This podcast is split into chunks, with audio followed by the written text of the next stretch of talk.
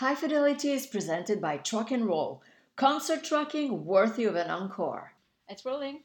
So we're starting in English today, old punk. Okay, we are doing it in English. Cool. Well, yeah, this is let's good. start in English. You know, you know what I, I thought we should start with, you know, and it's a kind of running gag with uh, with us. We've known each other for how long? Like 30 years? thirty years, probably. You know, time. That's Yeah, a long time. a long We're time. super super And young still somehow. But, yes, young at heart. but so there's a central question that we have, and I think we could launch it with our guest, who who is again is a person. That we've We- been thinking, but when we thought of the podcast, am I right or am I right? yes, we, one absolutely the- wanted to speak with Patrick Watson Well, that's fun. because you're French English. ultimate Montreal artist, evolving in French, English, and mm. You seem to be very, very comfortable in But I- both languages, but also in both communities. But Yeah. but before we get into that though, there's my question. Yeah, So we have a thing, like it's an ongoing thing. His chair's more noisy than mine. Yeah. yeah, he's a noisy. Yeah, I'm very punk. noisy. Noisy oh. old punk. So we gotta I gotta ask you the question Yeah. before we get into anything else. John or Paul? Yeah, that's a good question. I would have said earlier on, maybe John. I do think in hindsight, like looking at like just the musicality of Paul, like is like uh, I just doing a lot of studying of like Bach and all those things, and recently, uh, like it's more of a tie than it used to be for me. I mean, I think John had a more interesting kind of like uh, artistic direction, a little bit punkier, a little bit grittier, which is really fun. He's not quite as crap as Paul, But basically. damn, the hey, crap. be but- careful, old punk. but the craftsmanship of Paul is, is somewhat remarkable in a sense where when you look at the how many songs, like it's it's overwhelming. So the backstory is we have a running gag. I'm John, she's Paul. Genevieve loves Paul, so I love to say he's crap. Obviously, I love Paul McCartney. I saw Paul McCartney the first show at the Bell Center, like in what was that, 04 or something like that. And he played, and it, and like you're saying, you know what it was? It was just the catalog of songs that the guy has between the Beatles, like his in quotes his songs from the Beatles, overwhelmingly plus the. Wings. The Wings have like have ten great. So maybe I'm amazed and Uncle Yeah, I So many, so you know? many. Yeah, He's and got an incredible. Who has a better catalog than him? As in I don't know. It's, it's a very large catalog. I mean, I do think I do think this about the Beatles is that they were in a moment where music was in a big change. And- Correct. And, and, and I do think that they had an advantage of they had a blank sheet of paper, and they were the first ones on this kind of rock meets folk meets songwriting kind of. They were at the beginning of that. So and they had the whole world at their back as a win. So I think it's not really about them. It's about a moment in history that they were put inside. And I, I and I, I do think they're talented. I'm not saying they're not talented, but sometimes music is, is more than the individuals. But like Sergeant Pepper, right? Like Sergeant Pepper, like I was in this discussion recently, and it's like I don't listen to Sergeant Pepper. I don't really like it that much, but it completely changed the world, like you're saying, because it was the first album that encapsulated the album as a novel and meant Bob Dylan meets the Beatles, mm. right? And and I so it was it's less the work of art as it changed the world. Summer well, they, they they're they're in a position where their role is not. I don't think they're the inventors of any of these things. I think Correct. I think their job is to s- is have their eyes open. They're like, there's a lot of all these things happening. We have a huge microphone, and we're going to try to find a way of sharing all these things happening to a large public, and that we'll be the translators of these ideas. You know, and it's a very valuable people to have in our world who does that. Who can translate it for large masses and stuff, and, and then with a craftsmanship that's you know obviously undeniable. I think I do think it was a, special time. You know, it was a blank paper. All the rules had just been torn down, and it's a whole new sheet of music of just studio abilities, mixing boards, from the technicalities to like lyrically, it's like massive social shifts. So they were in a spot where like they had this blank piece of paper in this really special moment in history, and I think that I don't think their catalog belongs to them; it belongs to the world. And I, often I think about that in music in general. I don't think it's about them. I think it's about they were they were satellites in a very spe- special moment, you know, and they did an excellent job of being a satellite. But nonetheless, they're a satellite. A good musician is a good listener. It's someone who listens to the world and translates it. You know what I mean? I think it's very interesting that you believe that artists are satellites. Mm. What do you mean? I just don't think I'll speak for myself. Maybe that's easy. Like like a song like "To Build a Home." Is that my song? Mm, I don't know. I think it belongs to music. Like I, I feel like I, I played piano since I was seven. Yeah. Uh, the guys came over. They had this interesting script. I just let sound. I just followed the sound. I, I followed the words. I just listened to what it's doing, and I just listened to what it should do. And I, it's not the act of writing; it's the act of listening and being like, "Oh, I hear this." But I don't think it's necessarily a smart idea to think that it comes from you. I think I think allowing the universe in music to take responsibility for that is, a much more interesting approach for an artist. Because if you think about it, the hardest thing about writing something great would be allowing yourself to write something great. Because you'll be like, look, I'm a Joe Smo from a little town called Hudson, you know? Who am I to write a song that eventually would be listened to in, in hundreds of millions of times? You know, like who am I? There's people who deserve to be listened to maybe more than me from the adventures and the challenges they've gone through. So why is it? Why do I get that space? And I just don't think it really belongs to me. I, it belongs to music, and I and I think that that's it allows you to be greater because you're not. It's not about you. It's about music. So you're a channel. Yeah, I think I think it's a healthier way. I, I would never allow myself or think of myself as that particularly as special as someone to take as much space as I do in the music world. I don't think I'm particularly that much more special than a lot of people. But it's so interesting that you know because I I think of that listening to your music. You know, like you're listening to those early albums, and it's for me, it just sounds like you're talking about being a channel and it's like it just sounds like it comes from somewhere else. Like it's very unique. Like it's like it was your thing you know? It's for better yeah i don't worse. know I, I grew up very sheltered musically speaking in a sense where like brother, my brother's a Supertramp and pink floyd and stuff but i did not have like any like real knowledgeable let's say artists people who knew like great books and, and special recordings and hidden gems that i feel like when i speak to other musicians who who are do very well would have had a little bit more access to. I was like pretty sheltered little small town, and then I just played piano for myself at night because I couldn't go to sleep, and I thought it was a it was a, a good way to tune out the noise of the world, you know. And, it, and I just played it for that, and I played every night like six hours till three o'clock in the morning, and slept through school all day, and then went back did the same thing the next day. So I feel that it was just more of a, something I, I did to get through the day, you know. So what is it about this part between dream and reality that interests you so much and that comes a, out also in your latest album. I'm not a terrible fan of reality. I mean, there's good things about it and bad things about it. You know, reality's overrated. Well, I do think like I think it's an interesting time for this question because like right now we're reevaluating. Like, the whole world is at a stage where re like engineering values, and even from the financial point of view, regardless of being rich or poor, the idea that we're like, well, gold is hard to find, and we dig, and it, that's what makes us precious, and that's what we're going to back our dollars with. Now we're like, oh, let's recreate an imaginary because gold is already imaginary. It's not like it's that really useful. We just right. imaginarily said that's really useful because it's yeah. pretty and, and, precious. And precious, right? So then someone's like, well, if we're going to do that for a stone, why don't we do that for like an algorithm? You know, which right. is, becomes Bitcoin, right? Well, right. what's the difference? Yeah. And but I think using as a starting point for everything, like our reality we live in is a choice. Like we don't have to live this way. Like and I often I find we make the most boringest choices ever in terms of the the, the way we want to do this. But did, did I was interested and I wanted to talk about the pandemic and, and what your thoughts were going through there, and it's kind of ringing bells for me in the sense, and I've had that discussion on the weekend mm-hmm. with someone about how, in a way, everyone started thinking more about things in the pandemic just because we had time to think about it. So Black Lives Matter doesn't and explode. our priorities as well. Right. So, and you start rethinking, like you're saying, you, you got your reality, and then you think, hey, you know what? It's like something mundane. Like, you know what? I used to go to the office. Now I don't go to the office anymore. And you know what I'm thinking? When the pandemic ends, I've interviewed this woman who said that. She said, I'm not going back. You know, I've, I've got my kids here. And, and so you start thinking, and I'm wondering of like what that process was like for you. I re- read a piece where you were talking about how you did a lot of reading. Research. Yeah. I mean, change. I mean, the world is always changing. I love it when it changes. It means my job totally shifts. Like my I, my job now, three years ago, I don't have the same job. Really? Eh? What What do you mean by that? But in every stretch of the imagination, my day to day life as a musician, as my job, is is totally a different industry. As if like I just started again, and I it's like everything's new. Is it good or bad? That? Do I think that a new style of economy is being invented or a new way of seeing the world? Yes. Yes. There's absolutely does, no way it's not. Like, it's, and how does that apply to music and and your role as a musician? Because you're saying it's a completely okay. well, world. let's say a pandemic happens. I've I have twenty thousand followers on Instagram. I've never done Instagram. I, I, I totally avoided that. You know? Okay.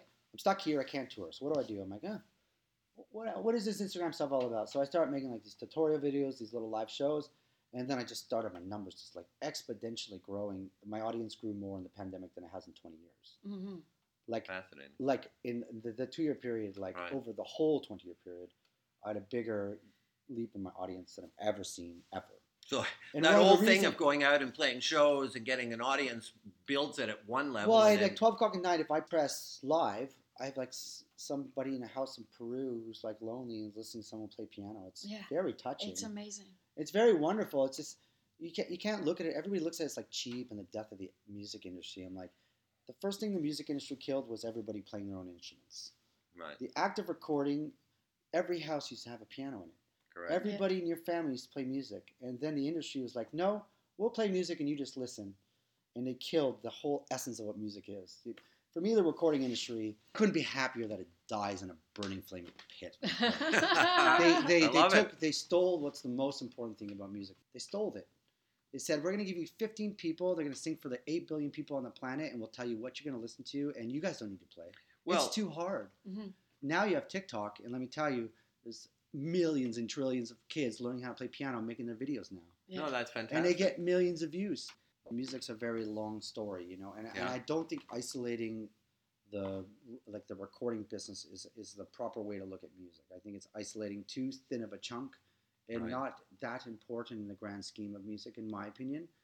It's an important piece, and yes, it's it was the democratization of music in a lot of ways because before it was much more an aristocrat kind of centered arts. So Yeah. when you had like Debussy and Chopin and Beethoven, this is like these are all this is part of an aristocrats, you know. And to have a musical education would be a massive privilege, you know. And and in fact, we don't even know what folk music used to sound like back then. There's no, there's the only people who kept records is the church and the kings. So other than that, like there's probably Bob Dylan a hundred times before Bob Dylan, and we just don't know about it because there's just no records of it. So it's it's it's a very complex story to like to isolate like uh, the modern day music and then that's the be all and end all of music. Uh, For, for I guess for me that's more my problem with like general conversations of music. It's it's too important of a language to let it, the story be a bunch of rock stars who trash hotel rooms. I just don't think that should be the story of music. And I think there's much greater stories than that. I'd like to hear you about experimenting, researching when you start a new project because on this latest album for example you wanted to read to read more and to read novels or uh, short I- I- stories It's because I, di- I just I discovered audiobooks. I'm very dyslexic, and Oh. like for me to read a book, uh, it's it's a, it's like months, and it's like I have to read a page like five times in a row. And, and I, it's not that I didn't do it, but it's it's a, it's it's not necessarily the same undertaking than if I meet see Heather, she reads like what like 200 pages in 20 minutes. Like Mhm. it's just not the same type of commitment level. So when I discovered audiobooks, I just it kind of opened up a world that I just never really had true access to. So for, for it was a lot of catch up. I mean, if I was in charge of a music school, I would have a fundamentally I would make it. You would have to have either a BA in arts or literature, one of the two. I don't think you should go out in the world as a musician without having like at least like a very firm knowledge of one of those two things. how has it helped you for this new album these new Uh, songs any writer will tell you that every time you read, your writing gets better. It's it's just like a no brainer. But we, I remember the last time when we talked uh, just before the pandemic for the last album, Yeah. and you were saying, you, which I found very surprising. You said, "I don't really, not really happy with my lyric writing," and I No, don't I wasn't. Like the, It's not my natural gift. I mean, music, I can make a melody over anything. It's not particularly that challenging with like the amount of time I've spent doing it. I mean, it's challenging, but it's not like when I write a word, it takes me like a month per word. You know, like it's like like I have to do so much incredible amount of acrobatics to get a sentence that's all right. You know, versus like you see a lot of writers just like it just flows out of them like butter, and I'm just like, oh man, I wish. It takes me a lot of energy to get words. you're paper. you're you're more like Leonard Cohen than like Bob Dylan. Well, Leonard Cohen's like a billion times better with words than I am. I mean, know, but he tor- he was tortured, right? Like he would I, write every writer's write. told, yeah, but. Bob Dylan's an asshole. He just sits there yeah, and writes. I mean, yeah, it's a Bob jerk. Dylan's like a, yeah, but he, he also, I mean, he's a good example. He knew a thousand songs before he started writing, Yeah, mm. memorized. He's obviously extremely well read, as in a lot of people like they, if you know literature, you see loads of like things stolen from literature through all his songs. You know, same thing with with with Leonard. Well, and if you read like Chronicles, right, which is an incredible piece of writing, and he talks about how when he got to Greenwich Village, I forget whose apartment he was at, but he just sat there and went through all those books. He yeah, David read- Bowie used to cut up newspapers and put the words on a table and Yeah. mismatch and Yeah, the Burroughs technique. Yeah, I mean, yeah, it's it's so it's like yeah, I mean, if I would have read as a, bit a better reader as a kid, I mean, I think my my lyrics would have, my whole art form would have been exceptionally much better. But it seems like you're trying to pare down the writing at the same time, though, and be direct. Is that a fair assessment? Well, I think that in modern day song, because I don't think metaphor is as powerful as it used to be. I think it's a form of kind of like evading a topic. And I think with the advent of like when you have people like from Cardi B to like Frank Ocean, especially from the hip hop and R and B scene, that's so vulnerable how much they lay on the line.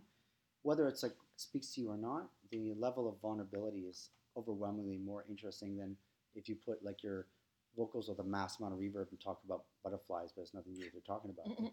you just you're just not going to reach the same level of impact on people once people are used to that kind of directness. So I think that it's normal that the song process evolves and changes with time. I do not think metaphors. I mean, they're powerful, but I, I do think there's a level of directness that I think you have to be aware of that's shifted in music. You know, if I'm like, oh, the Joker went to the bar with a pack of cards, people are like, oh man.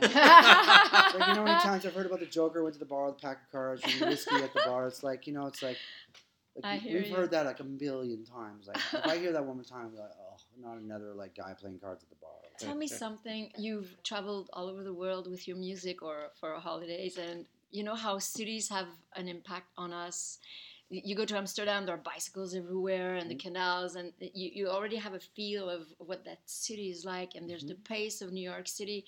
What makes Montreal the city you still want to live in and evolve in?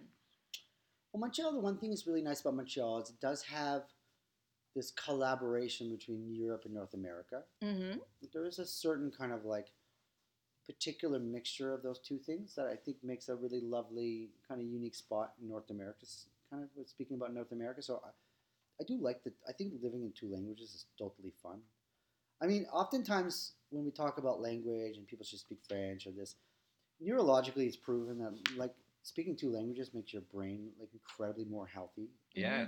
Uh, longevity of youth it's increased, and I, I often think that Quebec should be more like you have to speak two languages by law only for the interest of making your population to be the best it can be. And speaking yeah. two languages is proven to making your brain just smarter. You're just smarter. They know it. They can. Well, they can literally track it. Mm. So there's no reason why any Quebecer, Quebecers should speak like you should speak two languages. You should definitely. Well, it opens you up culturally too, right? Definitely. That if you're if you're like I'm an English person and I also speak French, well, I've got a whole culture there that and I've got newspapers and media and artists that I can connect with in a way I can't. Friends. I you also uh, can't say the same thing in English and in French.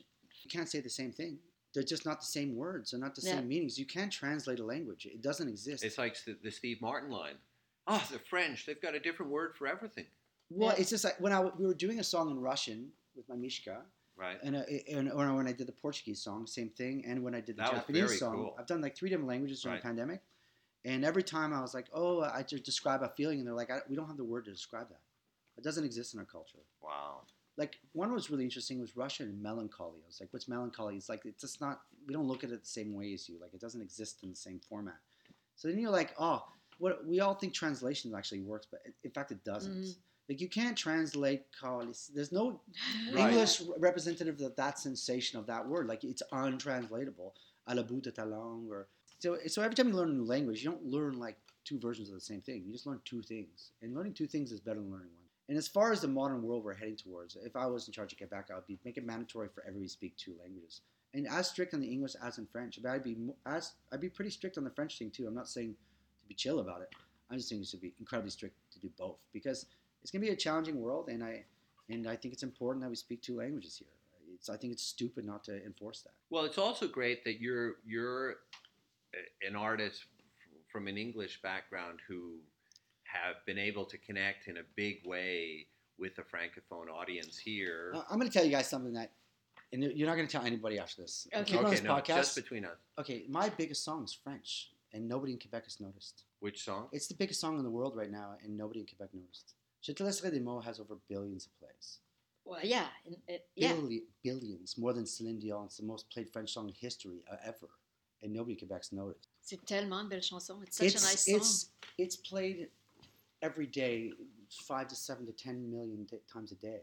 Really? On streaming platforms. Yeah, it's the most played. It's one of the most viral tracks on the planet. That was for uh, a movie. Yeah, but yes, I didn't know that song. Right?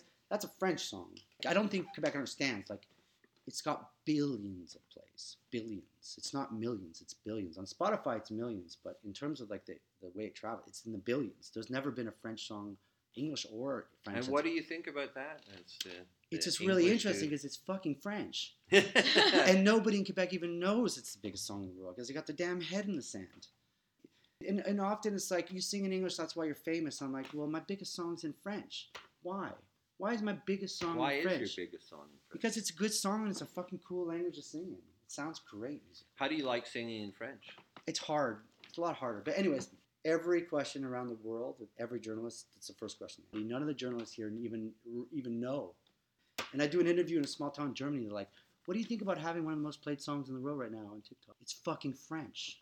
It's Was crazy. it driven by TikTok? It was driven by people because the music industry is not the same thing. It's driven by people who want to make little special moments, Right. videos, and share it with music. So Yes. you become the soundtrack of people's lives as a modern musician. Yes. So, so whatever it is, you just play with it and have fun with it. It's not, you know what I mean? Do- Yeah. And and how does that like like say the music on the new album? Does it? Do you think about that? Like it's more electronic, and do you think about that? And what? I don't think about like I say what I want to say or I say what I want. I feel like I'm saying, but in terms of the format, like I don't put a 45 minute album out. Like I'm not a fool. Like nobody listens to that. Like in every interview, they're always like, "Why? Why is it so short?" I'm like, I know.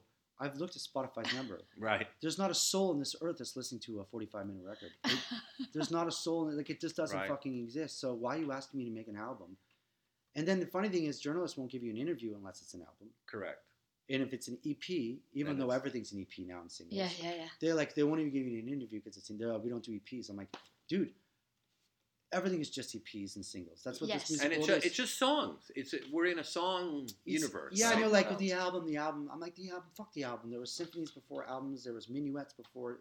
There was like s- musics came in different collections. There was church services where there's like 20 minutes in the middle there, 20 minutes at the end. Like, Right. why is the album a format that matters so much to people? Like, who? It's cause of it's cause of Sergeant Pepper. No, No, but it it. is because it, you realize it, it's just this short period, which is the album period, and then there's songs before that, and now there's songs again, and yeah, people. it's like it's just like yeah, people. I just, I just, I don't know. I've just been doing all these interviews in Quebec, and I'm like, how has no one noticed here? Like, uh, it's so weird to me. I wanted to different talk about Pink Floyd. Yeah. let's Oh, yeah, go ahead, That's go the ahead. albums of all albums. I mean, if we're gonna talk about albums, it's gonna be Dark Side of the Moon. I wanted to talk about the fact that Little Moments Yeah. on your latest album brings me Yeah, that's in the, fun. I never thought of that. That's interesting. the really. Pink Floyd live at Pompeii sort of vibe. It's absolutely wonderful. I want to know about them. I mean, you've always had this great mood on your albums. There's lots of echo and, and dreamy soundscapes, Mm. and but I felt this time there was really something also. I really that- like Patrick Watson's music. I hate Pink Floyd. I'm just saying, man. There's no way I could take Pink Floyd out of my diet. I mean, as You're from Montreal. I mean, it's Well, like it's it's, in our I- bloodstream. One of my, my, my really special moments of listening to music for me was doing Dark Side of the Moon with Wizard of Oz, where we all took mushrooms and. oh yeah, that's you a know? classic. No, Yeah, and it was like fantastic, and it was it was it was what was it? did it really match up? Oh, it's incredible. But what we realized after is that when you put good music on any film, the film will automatically assume the tempo of the music, whether you like it or not. Right. So then we started putting like loads of different albums with different things, and you realize just like music wins over images. Like Yeah. images don't stand a chance. Even tempo wise, it'll start looking like everything's in sync with the music, even if it's not. So it was pretty interesting to do that as a kid, and then we did it like with everything. We, like, we just got all crazy in the apartment and did drugs and watched things with different scores, and we're like, oh, that's cool, and that's cool. And it was quite lovely, you know. It was really fun. So, so it's no surprise I hear some Pink Floyd in there. Oh, there's no way you could take Pink Floyd out of out of my experience. I mean, especially in terms of like creating a, a surreal environment to go to. Yeah. I mean, you, you, you that, that's uh, there's a couple bands that do that very well, and Pink Floyd being one of them, and or a band like Radiohead does that very well. They're like, Yes. this is a universe. Yeah. Welcome to my universe. Bjork is another example yes, uh, of an artist that does that. Versus like Sigur Rós.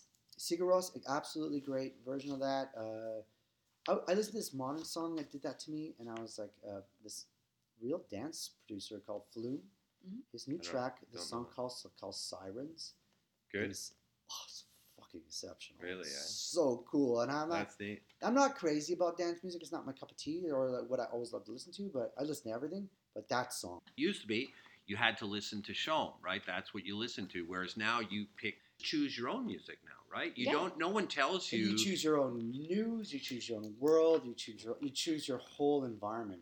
Like I do interviews like in a way that like, it's part of a world. That it's before you guys were the gatekeepers. Right. You either let me in or you don't. Right. I- now you guys are like a part of the process, but you're no longer the gatekeeper. True. You know, and it's and What's funny, but you know, as a veteran journalist, journalists still feel they're the gatekeepers, and they still feel, oh, I've got all this power. I'm this, you know, radio network, or I'm this newspaper, and they don't. they don't. And uh, the world has has moved on, and Power we have to the people. power to the people. Yeah, Power for better to for the worse. Right people. on. For better for worse, there's lots of bad things about it. Like for now, I have to be a multimedia specialist. That's, Yes. If I'm not, I can't have a job. It's, it's Right. Yeah. You can't just be a great musician. You have to do everything. You have to do everything. Your really. I mean, communications. I don't think that's great, but it's it is what it is. But at the same time, this little person had this little moment in their life. They're like, I thought that was touching, and then they put your song on. That's the modern radio hit. Right. Yeah. Better off businessly to have something that does well on Instagram and TikTok, where someone has their baby and they play your song, or they're at the park, Right. and that is a modern radio song. That's what the modern radio, radio song is, and there's nothing a, a, a curator or a journalist can do about it. When I hear like the, the thing drop and then someone jumps, like I, got, I enjoy myself watching Yeah. it. I mean, like what what more do you want than that? You know, like uh, there's lots of classical pieces of music that I've seen. I discovered lots of classical music on Instagram because a lot of like just kind of like not famous piano players, but like very good classical piano Yeah. players perform like a wicked Chopin piece. I'm like, oh man, I've never heard that one. That's Right. a great piece. And then I go do research. I mean, in, in a lot of ways, you, you we lost some things but gained other things. You know, modern. I, I find dances became a huge part of my job now. Like people use my songs in dance quite a lot, Right. and and also I find the And things that- dance, you mean modern dance and ballet, like dance dance. Right. And I think in the pandemic, a lot of dancers were making small videos because they couldn't Right. perform live. And I Yeah. think I thought I felt I had more access to dance than I ever had. And I was like, I'm like, fuck, this is great. I get to watch modern dance all the time now from all around Right. the world. And sometimes in someone's bedroom and they're amazing. And sometimes it's this kid and God knows where. So it's like, yes, there's many bad things about it. Like, unquestionably, I think algorithms and news should be banned as an international treaty. All it does is amplify what you think, and you never can challenge what you think. We have to think of something to move forward, because at this point we're we're like heading towards the edge of the world at 200 million miles an hour, and at some point we got to do something. You know, like we can't just argue the whole time. And it's not really about being right or wrong. It's just like we're in trouble. yeah. We're just in trouble, and it, it's like it's it's time to like we have to find some way out of this trouble.